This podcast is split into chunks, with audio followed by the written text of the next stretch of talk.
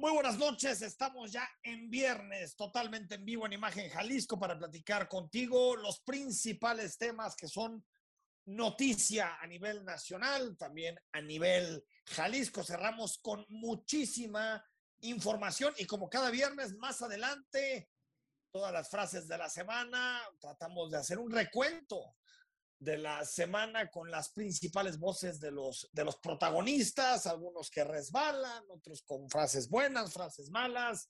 Ahora sí que tratamos de sintetizar junto con Rodrigo de la Rosa todo lo que ocurrió en la semana. Rodrigo, ¿cómo estás? Buenas noches. Con el gusto de saludarte, Enrique. Muy buenas noches a todos. Ya viernes, finalmente. Ya, ya viernes y con,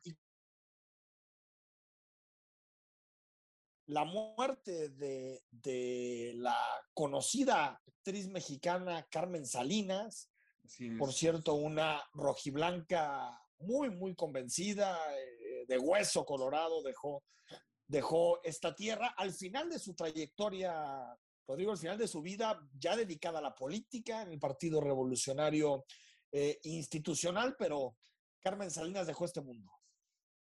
Así es, como decías, una rojiblanca de corazón, pasó por la política, total, hizo de todo, no nada más en la parte de la actuación.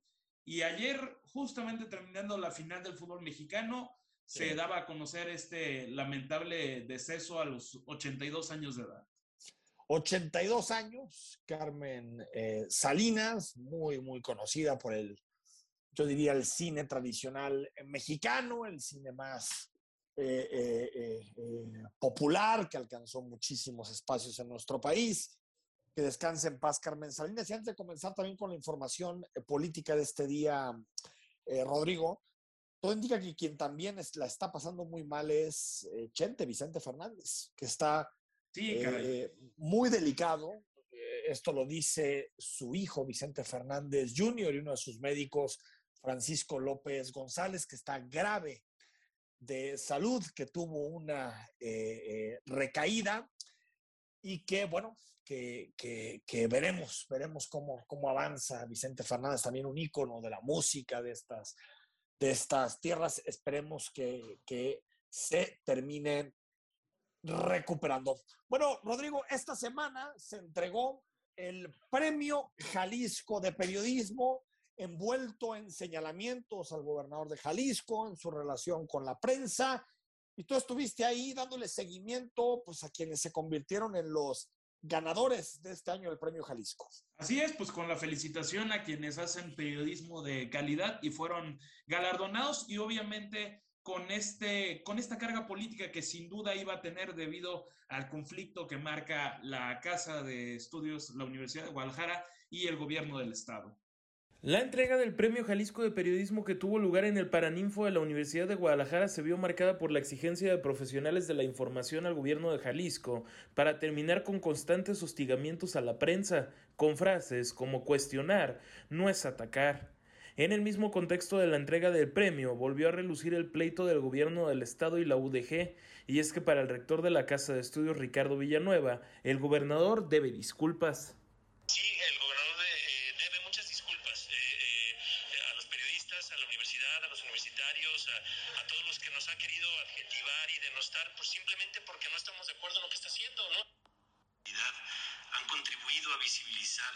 las problemáticas sociales que urgen por resolver en la ciudad y en Jalisco.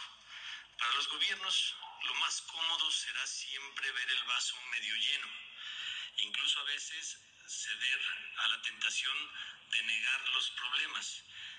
En la categoría de noticia, el premio fue otorgado a Julio Silva, en reportaje a Darwin Franco y Dalia Souza, en crónica a Cristian Pinto y Fernando Hernández, en entrevista a Julio González, fotoperiodismo se lo llevó Francisco Javier Huasco. A nivel estudiantil se reconoció al alumno de la UDG José Vargas y el despertador americano a la trayectoria periodística fue para María Antonieta Flores Astorga. Rodrigo de la Rosa, Imagen Jalisco. Bueno, seguramente lo que más se va a recordar es el, es el discurso del rector y también muchas muestras de afecto de, colegas periodistas a Rocío López Fonseca, reportera del Canal 44, luego de el intercambio de palabras que tuvo con el gobernador de Jalisco. El, fue el miércoles, ¿no, Rodrigo? El miércoles de esta semana. Exactamente, cuando hubo este altercado desafortunadísimo del, del gobernador lanzándose contra los reporteros ahí presentes porque a decir de él, pues nada más van a reventar. Nada más van a reventar. Pues ahí está la entrega del Premio Jalisco de Periodismo. Felicidades a quienes son eh, eh, premiados por su trabajo, por su esfuerzo, por su investigación. El domingo se vuelve a jugar una final de finales en nuestra ciudad en materia futbolística. Ya sucedió, bueno, la última vez que sucedió fue en 2017, en junio de 2017, cuando las Chivas le ganaron a los Tigres en el estadio de las Chivas, en el estadio rojiblanco. Cuatro años después, cuatro años y medio después, las Chivas se vuelven, bueno, las Chivas, el Atlas, ya me gustaría a mí. El Atlas está en la final del fútbol mexicano, perdió ayer 3 a 2 contra León. Y, y Rodrigo, pues, anuncia el presidente municipal de Guadalajara un operativo, 1.400 elementos para resguardar un evento que es de altísimo riesgo. Exactamente, es de alto riesgo, son dos aficiones bravas, son dos grandes aficiones. Y, hay que decir que la afición del Atlas desde mañana, o sea, a partir de eso ya está convocando una especie de serenata ahí en el hotel donde se hospeda el Atlas en la zona de Providencia. Total, va a ser una, un fin de semana movidito futbolero. Este domingo se juega la final de vuelta del fútbol mexicano entre Atlas y León. Hoy, autoridades del conjunto rojinegro y el comisario de la Policía de Guadalajara y el alcalde, Juan Pablo Hernández y Pablo Lemus respectivamente, detallaron lo que será el operativo de seguridad del juego. Es la voz del comisario Hernández. Antes, durante y después eh, del partido estaremos monitoreando al interior de las colonias eh, de la zona metropolitana donde tenemos conocimiento, eh, se juntan grupos de animación por parte del equipo local. Estaremos monitoreándolos y en coordinación con Policía Vial estaremos guiando a esos camiones con un rumbo seguro a lo que sería el estadio. De igual manera tendremos un monitoreo en lo que es la caseta de ingreso de la joya para eh, posibles con familia o el grupo de animación del equipo visitante. También de igual manera se estará trasladando de manera segura hasta el estadio. Las puertas del Jalisco se abrirán tres horas antes del inicio del partido y habrá una presencia de 1.400 elementos entre estadio, centro histórico y la glorieta de los niños héroes. Rodrigo de la Rosa, Imagen Jalisco. 1.400 elementos, pues una movilización importantísima de elementos de la Policía de Guadalajara para resguardar la seguridad. El estadio el próximo domingo no tengo la menor duda que va a estar lleno hasta las lámparas, aunque creo que sigue la, la eh, Rodrigo, la, la, el límite de aforo en el 90%, ¿no? Tengo entendido. Sí, esa, en efecto. Aunque yo no, no creo que se respete, no creo que se respete. Es, es muy difícil, es, es, muy difícil. No. lo que sí se va a promover mucho más es el uso del cubrebocas. El uso del cubrebocas ayuda a que son espacios abiertos, en, en su mayoría, tal vez quitando la zona de los palcos, que son espacios abiertos. Y ahora sí creo que es importante eh, que quien vaya al Estadio Jalisco el próximo domingo se divierta, ve un hecho histórico, algo muy importante, jugar una final del fútbol mexicano, lo que no pasaba en muchos años para los rojinegros eh, del Atlas, hacerlo en el Estadio Jalisco, en su cancha.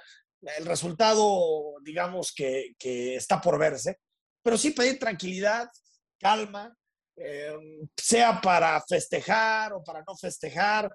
Eh, creo que al final es fútbol y ojalá que sea una fiesta el próximo domingo, que la gente se divierta, que la gente pase un rato inolvidable, pero que no tengamos que lamentar ni incidentes ni enfrentamientos, porque ya nos ha tocado ver lamentablemente en el Estadio Jalisco momentos que han sido muy duros y creo que el fútbol no es eso, el fútbol al final, eh, Rodrigo, no deja de ser eso, fútbol y el fútbol es diversión, ¿no? Exactamente, que sea una, una diversión y pues a ver quién gana, ¿verdad? Que gane, que gane el mejor, que gane el mejor, pero también la reacción de quien, de quien pierde, pues debe ser aplaudir, divertirse, habrá más momentos, pero yo creo que, que, es bueno que se baje la tensión porque son, como tú lo decías, dos aficiones muy importantes del fútbol mexicano, muy calientes y por supuesto que es un duelo de altísimo riesgo el próximo domingo, es decir, todos a poner nuestro granito de arena.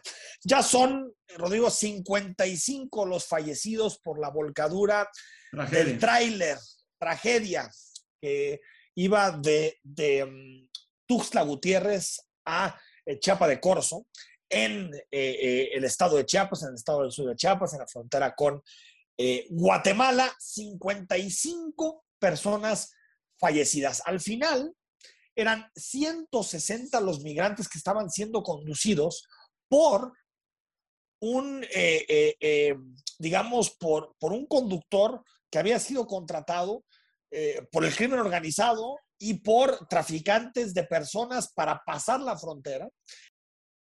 El conductor finalmente se dio a la fuga. El reporte preliminar hasta las 22 horas y está ratificado también a esta hora, se trata de 54 personas migrantes fallecidas y 105 lesionados. Los lesionados fueron trasladados vía terrestre y aérea en diferentes unidades médicas corrijo, el comandante de la Guardia Nacional, Luis Rodríguez Bucio. Y después explicó qué había sucedido. Todo indica que los migrantes habían llegado al sur de nuestro país, a San Cristóbal de las Casas, habían dormido la noche anterior al accidente, habían dormido en casas de presunta seguridad de los traficantes en el municipio de San Cristóbal de las Casas para después ser trasladados a la capital del estado, a Tuxtla Gutiérrez. Esto nos habla de pues, todas estas redes de tráfico de personas, de crimen organizado, eh, que, vinculan a, coyotes, polleros, gente que vive precisamente de, los sueños y de la desesperación de muchísima gente que tiene que cruzar la frontera. Así lo explicó el comandante de la Guardia Nacional con todos los detalles. Según testimonios de los propios migrantes, eh, ellos ingresaron desde varios días antes por la frontera México-Guatemala, principalmente por la Mesilla, y se fueron concentrando en la ciudad de San Cristóbal de las Casas, en varias casas de seguridad, en las cuales los, los alojaron o los tuvieron personas dedicadas al tráfico de personas. Después, el día de ayer los subieron a las cajas del tráiler y a las 14 horas más o menos iniciaron su movimiento.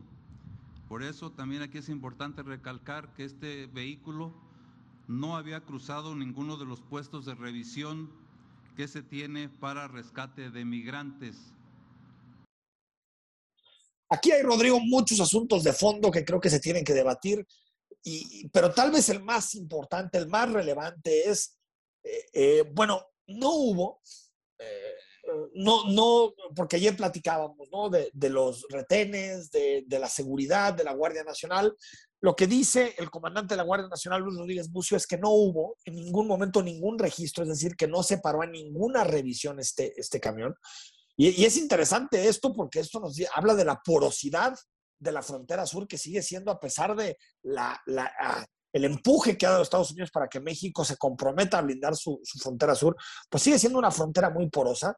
Y yo me pregunto, ¿cómo es posible que, camiones con 160 personas, 160 seres humanos, Rodrigo, pasen totalmente inadvertidos?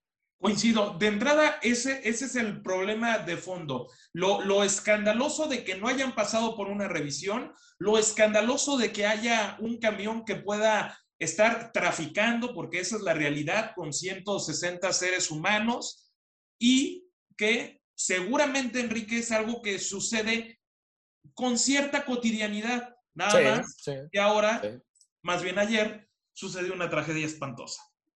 Sucedió una tragedia espantosa, pero otra vez, cuando, cuando se nos dice mucho, hay que tratar bien a los migrantes, eh, que dice el presidente de la República, nosotros les ayudamos a los migrantes, pero ¿cómo? empecemos por casa. Empecemos por casa y empecemos por entender que, que una cosa es no reprimir a los migrantes, cosa que yo estoy a favor, y otra, Rodrigo, es poner orden en la frontera. Lo que no es posible es que entre, eh, en que se pueda trasladar a 160 migrantes totalmente hacinados en eh, eh, trailers y, nadie se dé cuenta. O sea, eso te habla de, de la debilidad que tenemos. Tú ves cómo se invierte más en Guardia Nacional, se invierte más en fuerzas militares y al final pues terminamos viendo este tipo de escenas que por cierto lamentablemente no son las primeras. Antes de irnos al, al corte, eh, Rodrigo, una buena noticia, creo que dentro de, estas, de estos nubarrones económicos que hemos vivido en las últimas semanas, empezando por un crecimiento económico menor del esperado para este año 2021, la buena noticia es que se, se llegó en noviembre a la cifra más alta de empleos formales en la historia. 20 millones 933 mil 50 trabajadores están en este momento ya empadronados, registrados ante el Instituto Mexicano del Seguro Social.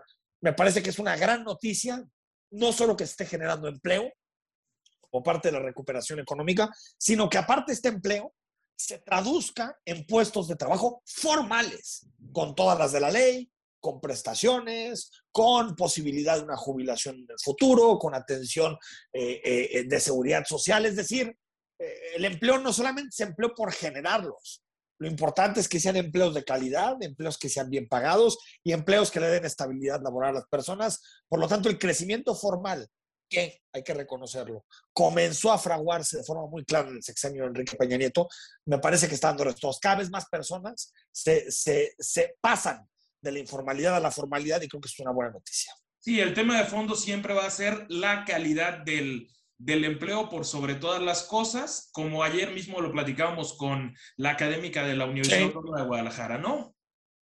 Ahí está, la calidad del empleo y también los salarios. Estamos en imagen, noche de viernes, cuando regresemos. Bueno, hoy el presidente López Obrador volvió a invitar a un exgobernador a integrarse a su equipo. Anunció vacunas de refuerzo, una mañanera llena de cosas en Chihuahua y también tendremos la posibilidad de entrarle con todo a las frases de la semana. Quédate en imagen, te acompañamos hasta las nueve. Ingresa a las redes sociales de la Gran Plaza Fashion Mall, arroba la Gran Plaza Fashion Mall en Facebook, Instagram y TikTok. Participa de la siguiente manera. Haz tu video del challenge, hashtag Una Gran Navidad. Etiqueta a la Gran Plaza Fashion Mall en Instagram y en TikTok. Después agrega los hashtags Yo voy a la Gran, algo pasa en la Gran y Una Gran Navidad. Públicalo en tu perfil. Gana grandes premios. Tienes hasta el 12 de diciembre para participar. Súbete al challenge que le está poniendo ritmo esta Navidad y haz de tu Navidad la gran Navidad con la Gran Plaza Fashion Mall.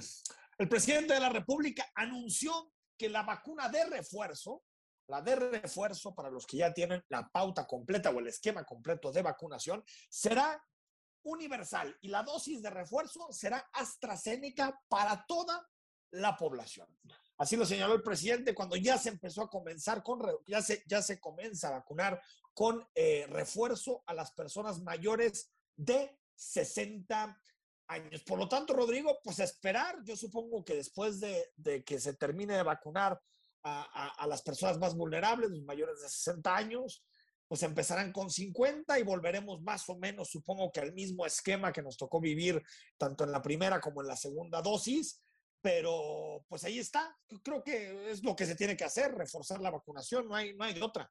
Claro, aunque sí no podemos dejar de lado la baja cantidad de personas que tienen el esquema completo de vacunación y muchos es por la falta de voluntad. Entonces, pues con los niveles de antivacunas, que tenemos, con, híjole, caray, eh, quisiera ser más optimista, pero... Sí, pero bueno, yo creo que en ese sentido ya, lamentablemente, Rodrigo, estamos ya en un momento en el que eh, a los que no se les convenció parece que no se les va a convencer. Y yo veo a los gobiernos que tienen mucho miedo a tomar medidas, como se le dicen, coercitivas, ¿no? O sea, lo que se está haciendo en prácticamente todo el mundo, que es, primero se ofrecieron pues ciertos, no sé si te recuerdas en Estados Unidos particularmente, algunos incentivos positivos, ¿no? Si te vacunas, pues, pues te ofrecemos una hamburguesa y unas chelas, ¿no? Si tal cosa, pues no. Ahora, cuando ya no funcionó eso, pues se está optando por lo que se le llama incentivos negativos, que es, bueno, no puedes entrar a un bar, no puedes entrar a un restaurante, Pero aquí en México tenemos políticos tan collones que les da tanta, tanto miedo tomar decisiones de este tipo que yo creo, Rodrigo, que nos están mandando un mensaje de si tú eres consciente y tú eres responsable, pues tú cuídate. ¿eh? Eso uno. Y dos, eh, eh, yo creo que ya, no, sé por qué este debate no está abierto en México, de, de comenzar a facilitar la vacunación para, que, para, quien, para quien verdaderamente lo quiere hacer y, y, que se pueda hacer, Rodrigo, en cualquier farmacia, en cualquier lugar puedas acudir a vacunarte. Sí, el, tema fundamental es como quitarle a la vacuna la parte de la autorización de emergencia y entonces que ya, que ya sea dejar de un lado el sector gobierno como el único ente que puede mover la, vacuna, creo que es lo más efectivo. Y ojalá que lleguemos el, el sector ejército, ¿eh? El sector ejército, el sector ejército, ¿eh? Exactamente, el sector ejército, aunque desafortunadamente creo que como en todo, se está rigiendo por un tema de ideología, de que nada más lo público, lo público y lo público. Sí, sí, yo creo que ya, ya pasamos la etapa en la que en la que todos tenemos que tener acceso a la vacuna y por lo tanto dejarlo al mercado yo creo que no era lo mejor. Pero ahorita que, que tenemos treinta y tantos millones de vacunas guardadas y que ya vimos que una parte de la población, por más que se les diga, no se quiere vacunar, pues me parece que es momento de ampliar de ampliar las formas de acceso que tenemos a las vacunas. Bueno, estuvo en Chihuahua el presidente de la República reunido con la nueva gobernadora, pero salió el nombre de un viejo conocido de la política chihuahuense, el exgobernador Javier Corral. ¿Y qué creen? El presidente no descarta invitarlo al gobierno federal. Acerca de Javier Corral, no tenemos este, comunicación reciente con él no este, descartamos el que pueda este, aceptar trabajar con el gobierno federal.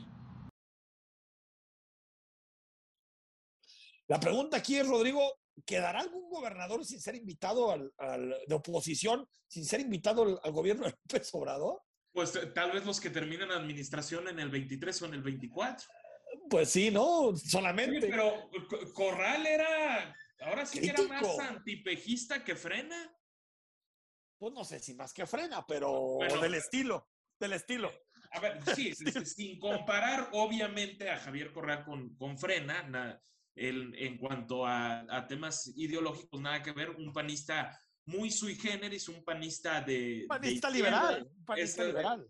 Exactamente, un panista liberal en toda la extensión de la palabra, pero que tenía críticas muy duras hacia López Obrador y ahora parece que ya somos muy buenos cuates, caray.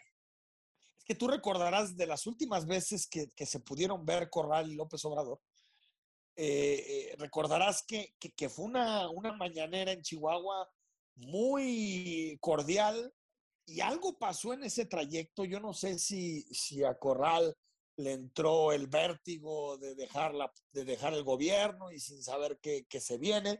Yo tenía entendido que Corral estaba muy cercano al Movimiento Ciudadano, incluso buena parte de sus operadores eh, se habían movido a Movimiento Ciudadano en, en Chihuahua, había una muy buena relación en particular con, con Dante Delgado, pero pues, eh, yo creo que el presidente no hace o no declara esto simplemente porque se le ocurre en el momento. Yo creo que es posible que en un futuro veamos a Javier Corral en el gabinete de, López Obrador. Y tú imagínate, Estamos hablando de Corral, un, panista del ala progresista del PAN. Estamos hablando del ex gobernador de Nayarit, también de Echevarría. Estamos hablando del ex gobernador de Sinaloa, de Quirino Ordaz. Es decir, pues ahí está también por si quiere invitar al Faro, ¿no? O a, García, o a García Cabeza de Vaca. Enrique, en caso de consumarse eso, sería una baja muy sensible en el panismo. Definitivamente. Yo creo que, aparte hay que recordar que, Corral y Marco Cortés llevan ya un tiempo bastante eh, distanciados. También el presidente habló mucho de este tema porque ayer te, lo platicábamos, el presidente tuvo reunión con lo que en su momento él denominó como la mafia del poder en este país y los juntó a todos. Ahora sí que no, casi no faltó ninguno. Y, y, comió con ellos, con Televisa, con Claudio X, con los empresarios más importantes de este país. Y la pregunta hoy en la mañanera es de qué hablaron. y ayer ya lo platicamos, Rodrigo y un servidor. El tema principal era la reforma eléctrica. Lo escuchamos. Eh, con mucha este, claridad, franqueza y también con respeto. Hablamos sobre el tema de la industria eléctrica y les dije que se abusaba en otros tiempos y se pensaba nada más en el negocio privado, en que le fuera bien a una empresa, aunque le fuera mal al país. Entonces, la ambición al dinero. Entonces ayer hablamos de eso. El caso de la industria eléctrica, lo mismo. ¿Cómo es posible que una empresa, una gran corporación económica, financiera, pague menos luz proporcionalmente que lo que paga un hogar. Les dijo básicamente lo que nos ha venido diciendo a nosotros durante un buen tiempo, este eh, ejemplo de que un OXO paga menos luz que eh, una casa, y bueno, este tipo de ejemplos que en términos reales no son comparaciones eh, bien hechas porque también mucho de la energía y de la electricidad de algunas empresas no solamente tiene que ver con que les cueste barato o como dice el presidente que los subsidiamos, ¿no? Tiene que ver con que ellos hicieron inversiones muy fuertes para poder autoabastecerse de energía porque en general si nos comparamos con buena parte del mundo en desarrollo, la energía en México es cara. Y está dispuesto a hablar, dice el presidente, con los empresarios, pero que no va a ceder en algunos temas. Por ejemplo, en, la, en la propiedad nacional del litio. Vamos a llegar a un acuerdo, vamos a dialogar y ya se está haciendo, se está llevando a cabo un diálogo, pero hay cosas en donde no vamos, de una vez lo adelanto, eh, a ceder, por ejemplo, en lo que tiene que ver con el dominio de la nación sobre el litio. Ese mineral estratégico debe ser de la nación. ¿Cómo ves, Rodrigo? ¿Le ves más posibilidades a la reforma ahora que está siendo platicada con los empresarios?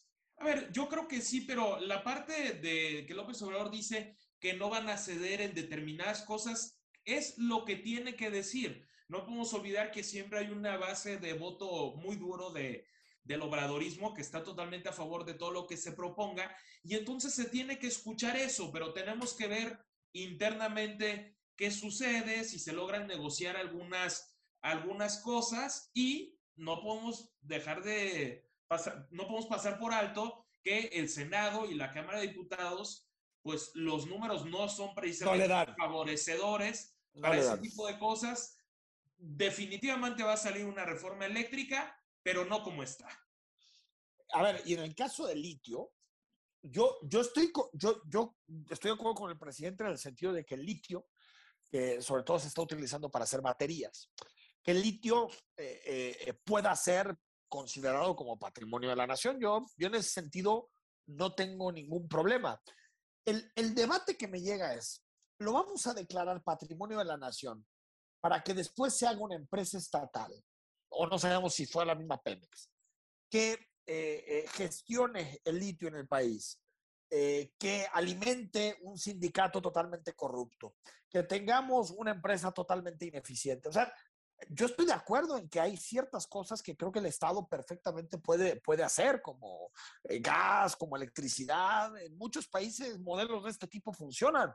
Ahora, si, es una empresa funcional y si es un modelo adecuado para el país y no un modelo que alimenta clientelas, un modelo que alimenta sindicatos y que al final, Rodrigo, se traduce en menos dinero para las arcas públicas y también en un costo mayor para el ciudadano. ¿eh? Sí, y, no es, ya lo hemos hablado en otras ocasiones, que no es precisamente lo más eficaz habido y por haber estar creando para, eh, para estatales, ¿no? Sí, a ver, yo te digo, hay, hay eh, países, por ejemplo, Francia tiene su empresa de, de energía, es, es, es, es, pública, es del gobierno, Electricidad de Francia, y es una empresa con eh, muchos instrumentos de rendición de cuentas, de, de, transparencia que no tienen nada que ver con nuestras, con nuestras empresas. Bueno, imagínate, las empresas estatales en México son tan opacas que el presidente dice que ya acabamos con el huachicol y, y Pemex, sus estados de cuenta no lo reflejan. Es decir, eh, eh, no está, o yo creo que no es tanto el debate sobre eh, si es pública o, o la competencia de claro. privados, sino, sino la transparencia del mercado, la rendición de cuentas que puede existir en ese eh, eh, mercado y por lo tanto que el ciudadano que accede a ese tipo de servicios lo puede hacer a un precio, a un precio mayor. Creo que ese es el debate de fondo, porque después nos metemos en asuntos como cuando dice el presidente propiedad de la nación es como si él fuera el patriota que protege claro. los recursos naturales y todo empresario que quiere trabajar en ese sector, pues son unos vendepatrias que lo único que quieren es explotar el país y hacerse millonarios es una, una, mirada muy caricaturesca de la economía, me parece, y, y, y no exacta, y no exacta, no, y, no precisa. O sea, maniquea y ahora sí que detrás de eso, de la falta de transparencia, de todo esto que, que argumentas, Enrique, entonces pasamos a la parte donde, en efecto, el mayor cáncer es la corrupción es la corrupción de fondo. Vamos a al corte, estamos en, en, imagen, noche de viernes, totalmente en vivo. Gracias por acompañarnos, cerrando semana, empezando, y bueno, también empezando también los festejos del Maratón Guadalupe Reyes, porque a partir de este 12 de diciembre uno tiene que comprometerse como se debe con esta tradición nacional de terminar el año eh, pues de posada en posada y de, y de, copa en copa.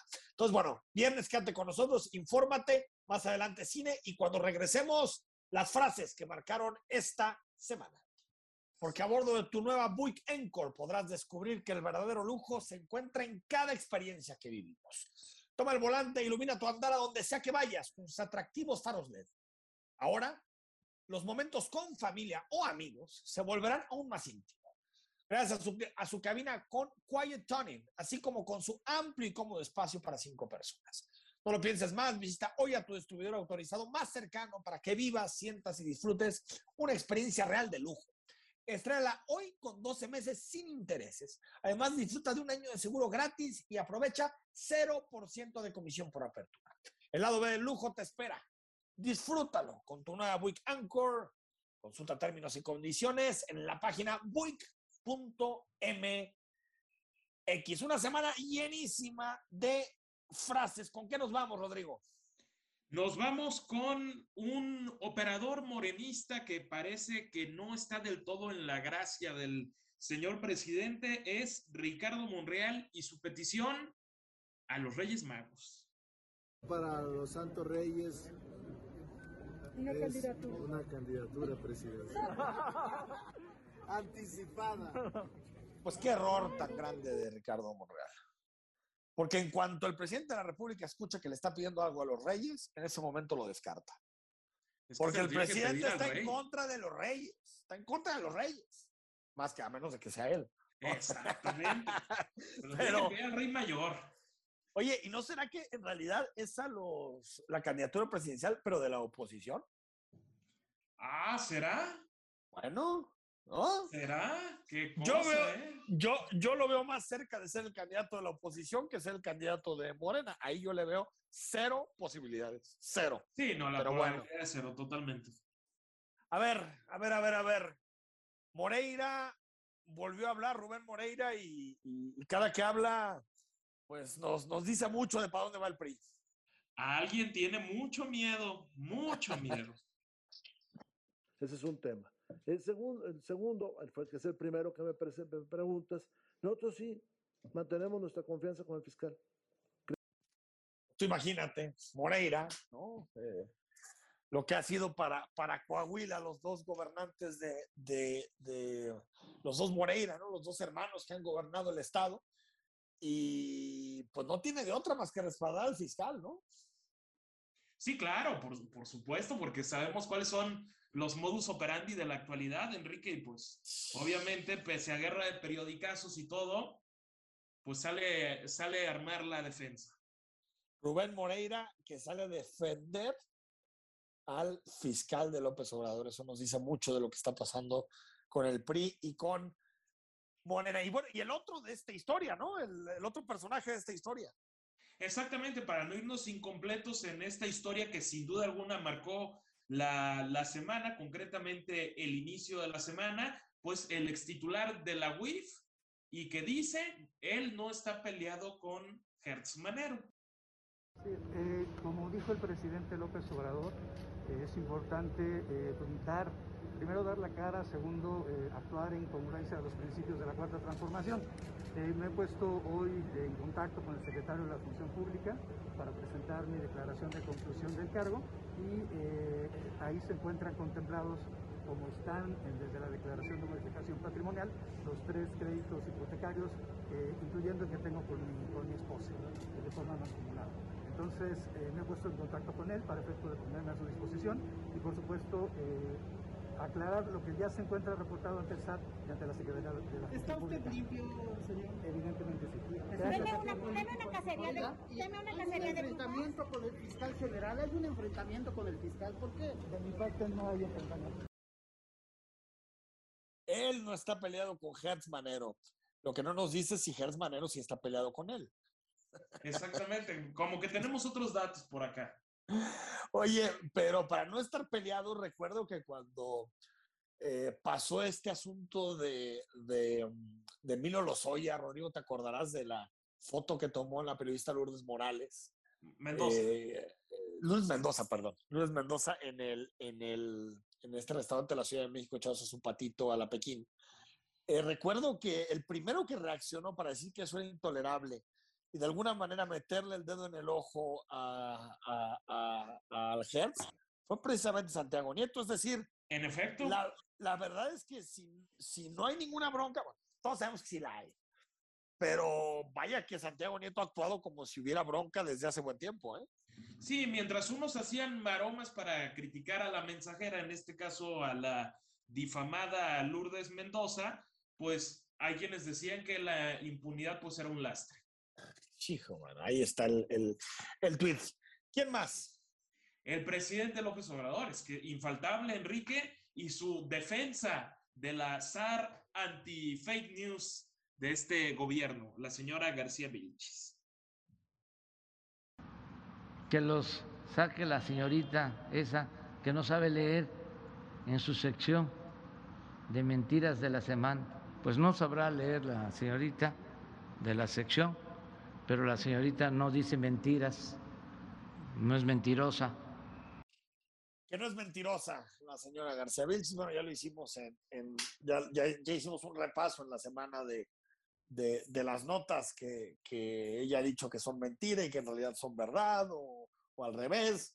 Eh, yo no sé si sea mentirosa, pero hace muy mal su trabajo y, me parece que la defensa que hace el presidente pues es la defensa de una funcionaria que es leal, porque en términos reales, en términos de su trabajo, uno lamentablemente se está dedicando a algo que, que, que es muy deshonroso desde mi punto de vista, ¿no? Eh, porque ella es periodista, ella ha estado en los medios de comunicación y ponerse en una tribuna a, golpear a sus compañeros no creo que sea la manera más elegante de defender al gremio. Y, y una segunda, eh, Rodrigo, pues lo hace incluso ya partiendo de la idea de que lo tiene que hacer, pues lo hace de una manera terrible. ¿eh? Tal vez sea incompetencia nada más. O sí, no, tal vez no, puro- tal vez no sea mentirosa, tal vez es tan incompetente que parece mentirosa. Exactamente. Oye, quienes dieron, se dieron con todo, Enrique, la senadora Olga Sánchez Cordero y la también senadora Lili Pérez. Uf, la, la legislatura. Senadora, ya le di muchas veces el uso de la palabra y nadie lo ha aludido. Nadie lo ha aludido. Déjeme continuar, por favor. Déjame continuar. Ya le di innumerables veces el uso de la palabra a usted. Entonces, y curiosamente también, la defensa, la defensa Yo antes respetaba la forma de actuar de la senadora presidente del Senado. Antes la respetaba. Ahora ya no respeto su forma de actuar, como no la respetan millones de mexicanos. Grosería, senadora. Grosería es apoyar el secretismo para hacerle al presidente de la República no una caja chica, sino una caja grande de dinero ajeno para que él pueda disponer. Oye, qué duro, ¿no? Y, y quién, quién diría que hace un par de años estaban en el mismo barco, ¿no? En el mismo barco, morenista, mismo se hizo muy crítica del gobierno y francamente no, no te explicas cómo pudo siquiera haber aceptado una candidatura por parte de López Obrador, ¿verdad? E- Ella dijo, le dio una entrevista a, Max, ahí se fue su apellido, Max, eh, de, de estos temas anticorrupción que tiene con Laisha Wilkins, tiene un programa, eh, ahorita se me fue su apellido, Eh, le, dio una- le, le hicieron una entrevista a Lili Telles y Lili Telles dijo que no, que, la, que, que el presidente la traicionó, que el presidente en campaña dijo otra cosa y está gobernando de otra manera. Esa fue su justificación. Ahora, yo creo que Lili Telles quiere, que, hablando de candidatos de la oposición, yo creo que eso es lo que quiere Lili Telles, ¿no? O, o- o tú crees que hay alguna otra cosa. Yo creo que ella quiere ser la candidata a la presidencia. Pues es que muchos se apuntan, pero no, no creo que tenga el capital político suficiente para llegar a eso, la verdad. Pero, pero ¿quién lo tiene? Ese es el punto. Es, que ese es el la asunto, porque la, la, totalmente. opos- la oposición se pone mucho los moños de este no, este no, este no, pero pues tampoco va a aparecer un cloutier de la noche a la mañana. Oye, y, y- y que ya lo tenemos también semana a semana en Villanueva. Esa- exactamente, el, el rector de la Universidad de Guadalajara, pues, como que se ha hecho creativo, ¿verdad? Y, y trae algunas frasecitas y ahora dice que el gobernador, pues, le dé una disculpa, pues, a todos, básicamente. Este domingo se juega la final de vuelta del fútbol mexicano entre Atlas y León. Hoy, autoridades del conjunto rojinegro y el comisario de la Policía de Guadalajara y el alcalde, Juan Pablo Hernández y Pablo Lemus respectivamente, detallaron lo que será el operativo de seguridad del juego. Es la voz del comisario Hernández. Antes, durante y después eh, del partido estaremos monitoreando al interior de las colonias eh, de la zona metropolitana donde tenemos conocimiento, eh, se juntan eh, grupos de animación por parte del equipo local. Estaremos monitoreándolos y en coordinación con Policía Vial estaremos eh, guiando a esos camiones con un rumbo seguro a lo que sería el estadio. De igual manera tendremos un monitoreo en lo que es la caseta de ingreso de La Joya para eh, posibles camiones con familia o el grupo de animación del equipo visitante. También de igual manera se estará trasladando de manera segura hasta el estadio. Las puertas del Jalisco se abrirán tres horas antes del inicio del partido y habrá una presencia de 1.400 elementos entre estadio, centro histórico y la glorieta de los niños héroes. Rodrigo de la Rosa, Imagen Jalisco. Yo me encantaría creer en este enamoramiento de la libertad de expresión que hay en la Universidad de Guadalajara, pero me parece que todo lo que estamos viviendo, todos los ecos de lo que estamos viviendo, tiene que ver con el pleito político, lamentablemente lo digo, porque si siguieran siendo aliados Alfaro y Raúl Padilla, este tipo de cosas no existirían. ¿eh? Sí, porque no, no podemos pasar por alto, Enrique, que en la UDG eran más alfaristas que Alfaro hace un par de años. Claro, por supuesto, por supuesto. Bueno, se empieza a ver problemas de dinero, empieza a haber problemas en la política y ahora parece que se han odiado toda la vida. Vamos al corte cuando regresemos. La recomendación cinematográfica. Ha llegado el momento de defender a Jalisco y exigir un trato justo. Jalisco es la cuarta economía del país. Aportamos 8 de cada 100 pesos de la economía nacional, pero del presupuesto federal solo nos regresan 2 de cada 100. Por eso inició la primera consulta ciudadana que se realizará en Jalisco durante los siguientes cuatro fines de semana. Bueno, los cuatro fines de semana, dos que ya, ya se realizó la consulta y otros dos hasta el próximo 19 de diciembre, con el fin de que nuestro Estado revise cada seis años la forma en la que el gobierno federal distribuye el dinero de tus impuestos. Recuerda que las casillas van a estar instaladas de 8 de la mañana a 7 de la noche. Además, habrá casillas siempre en el área metropolitana de Guadalajara, cualquier fin de semana, para que salgas y participes. Si quieres saber dónde puedes votar, entra a la página pactofiscal.mx, diagonal, encuentra tu casilla y ahí podrás ubicar los centros de votación. Solo necesitas tu INE vigente y si eres menor de edad, es necesario que vayas acompañado de un adulto. Forma parte de este ejercicio ciudadano y participa en la consulta. Bueno, la recomendación de mi tocayo eh, Vázquez hoy es, hoy la puedes seguir en la plataforma Disney Plus. Tocayo, ¿cómo estás? Buenas noches. Listos ya para la recomendación, Tocayo, no sin antes saludarte con gusto a ti y a tu auditorio. Y antes que pase más tiempo y con la cantidad de cosas importantes y pendientes que están llegando a la pantalla grande y a las plataformas, no quiero dejar pasar la oportunidad de platicarles de la opción que llegó a la plataforma Disney Plus desde la última semana de noviembre pasado y me refiero al documental biográfico Becoming Cousteau en torno al cineasta e investigador Jacques Cousteau, aunque en realidad habría que agregarle a estas dos facetas de la vida de este señor también los títulos de inventor, investigador, activista, ecologista y finalmente, como lo mencionan en una parte del documental, explorador, quizás un término que apenas abarca la infinidad de obras y trabajos que hizo en diferentes rubros, sobre todo centrándose en el mundo subacuático alrededor del mundo. Como ocurre en casi todos los trabajos biográficos en torno a figuras importantes de cualquier índole, Becoming Cousteau no está exento de destacar los logros importantes de la carrera del explorador, sino también se toma suficiente tiempo para hacer un recorrido por el doloroso camino familiar en el cual incluso perdió seres queridos a los que posteriormente vivió entregado por la falta de tiempo y atención que necesitaban en su momento cuando él se enfrentaba a diferentes proyectos de investigación. Mucho tiempo estuvo en la televisión estadounidense y acostó con programas en donde mostraba las maravillas encontradas bajo el mar con cámaras, lentes y objetivos que fueron revolucionarios en su momento y que él ayudó de alguna manera a fabricar y a diseñar, además de un equipo de navegación y adaptaciones a sus embarcaciones.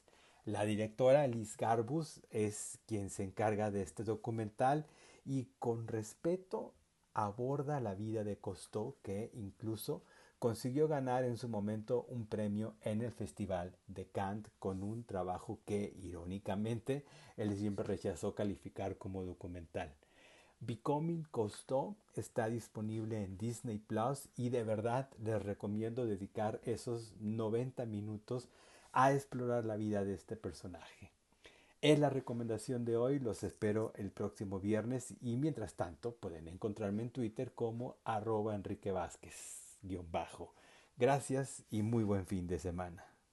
Muchas gracias, Tocayo, por la recomendación. Ahí está, ahí tienes una recomendación para ver este fin de semana. Rodrigo, próximo lunes nos encontramos. Nos encontramos el lunes. Muchas a ver si Guadalajara existe. A ver si Guadalajara existe. A ver si hay mundo el lunes. A ver si el lunes.